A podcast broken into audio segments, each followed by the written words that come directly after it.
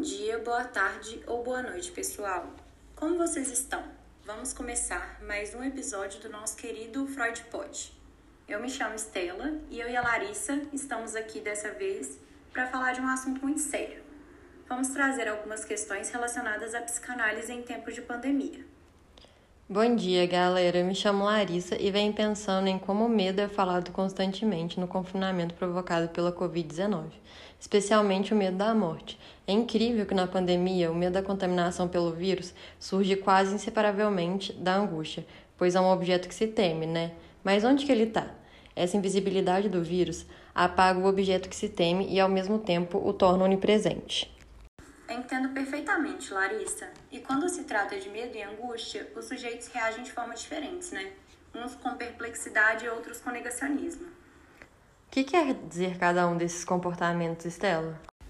Vou te dar um exemplo. Uma das frases mais utilizadas relacionada à perplexidade do sujeito em quarentena é: Eu jamais imaginei que iria viver uma coisa dessas.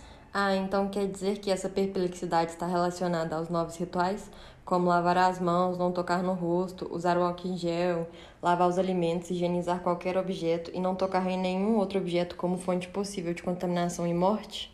Sim, exatamente. Já o negacionismo está presente na realidade invadida pelo desconhecido. Ela se torna real e o medo pode nos fazer negá-la. Ah, então quer dizer que essa negação funciona como uma forma de escapar de uma verdade desconfortável, dolorosa ou mesmo insuportável? Sim, ela está relacionada ao desespero desencadeado pela constatação de extrema precariedade. A partir disso que conversamos, Estela, com esses novos ritos que tivemos que adotar, passamos a maior parte do nosso tempo em casa, certo? Você acreditaria que a violência doméstica aumentou na pandemia devido a isso? Acredito, Larissa. Infelizmente. A pandemia foi um dos fatores que provocaram o aumento da violência doméstica no país. Pois é, só no ano de 2020, segundo o relatório divulgado na véspera do Dia Internacional da Mulher, mais de 105 mil denúncias foram registradas. E esse fenômeno ocorreu no mundo inteiro, já que o agressor está preso dentro de casa junto com as vítimas. É lamentável. Mas você havia dito que foi perto do Dia Internacional das Mulheres que esses dados saíram, certo? Sim, exatamente. Esse é o momento para que possamos lutar, repensar e refletir sobre esses acontecimentos. Também é interessante, Stella, pensarmos em uma teoria do trauma que se faz presente em Freud desde os textos de 1895, em que diz respeito a uma dor insuportável de ser representada psiquicamente, cuja consequência é importante impacto no processo de subjetivação, né? Podemos pensar, Larissa, que a intensidade da dor pode tornar uma experiência traumática. Isso é fruto da singularidade de cada história de vida. Verdade, Stella. Infelizmente, o trauma é como uma catástrofe que acomete o psiquismo de um indivíduo. Então, como o excesso que caracteriza o trauma não pode ser contido simbolicamente, o ato passa a ser a única via de expressão.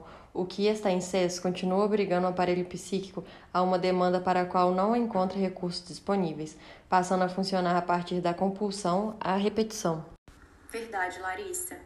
E você sabia que as denúncias de violências contra a mulher representam aproximadamente 30% de todas as denúncias realizadas no Disque 100 e no Ligue 180 no ano de 2020?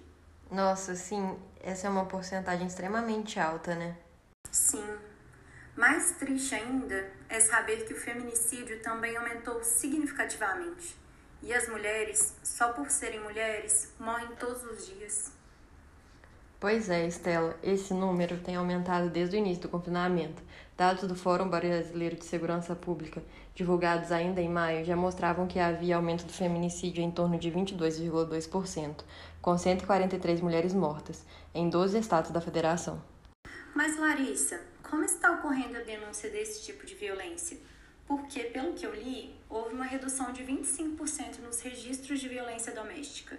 Pois então, Estela, isso aconteceu porque para relatar uma violência que a mulher já sofria, passou a ser acompanhada do medo, não só de morrer ou de sofrer algum tipo de represalia, mas também do contágio pela Covid-19. Mas aí foram criadas formas de denunciação online, você sabia? Não sabia, Larissa. Interessante essa movimentação, né? Também achei. Bom, acho que temos muito que pensar agora, né? Sim, nós e todo mundo que está nos ouvindo ou vai nos ouvir. Verdade, Estela, mas acho que infelizmente chegou o momento de nos despedirmos. Vamos. Até mais, pessoal. De onde vocês estiverem nos ouvindo, um abraço virtual a vocês e até logo. Até logo, pessoal. Esse foi nosso Freud Pod. Espero que vocês tenham gostado.